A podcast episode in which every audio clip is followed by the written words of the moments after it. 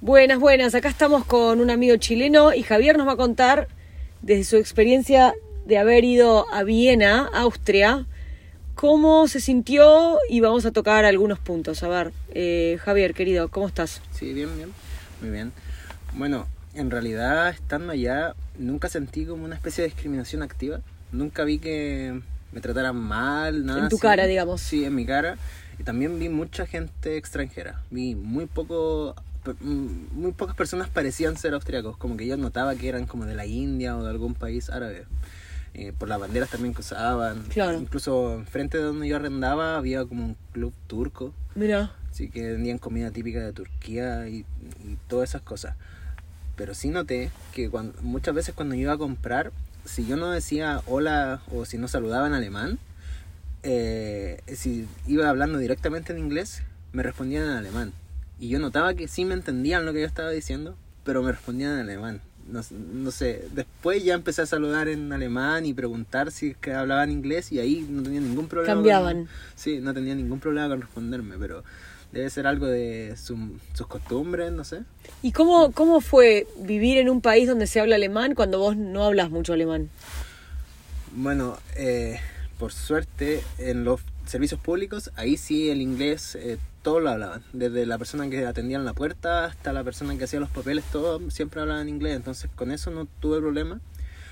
Pero eh, tenía que usar señas muchas veces. Cuando iba a comprar, usaba señas. ¿Hasta la gente mayor habla inglés?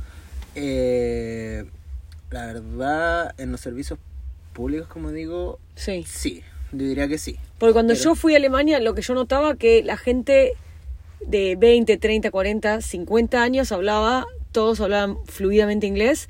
Ya cuando llegabas a más de, lo- de 50, había gente que no hablaba inglés. Pero eso está cam- estu- Yo estuve en Europa hace 20 años en, cuando fui a Alemania y eso está cambiando.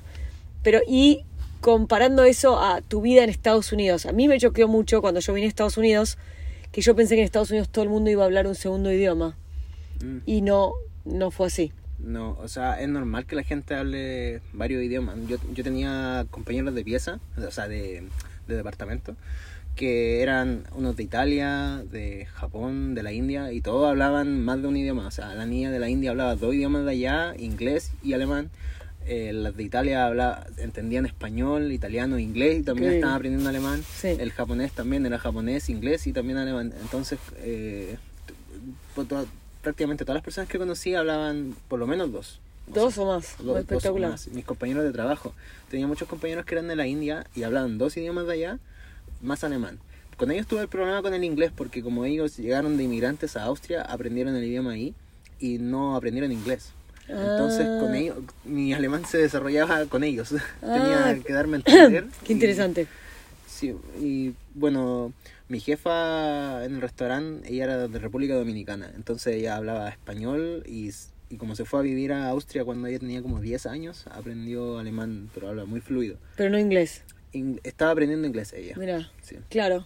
Porque si vas en el colegio, en el colegio se enseña inglés y alemán. Se enseña inglés, o sea, se- las clases son en alemán, pero enseñan inglés. Hmm, Buenísimo. Sí. Así que básicamente no te sentiste discriminado. No, no activamente por lo menos. Hmm, Sí, de repente, algunas veces, cuando eh, sí sentía como que la persona no estaba tan dispuesta a hablarme de, de repente, Sí.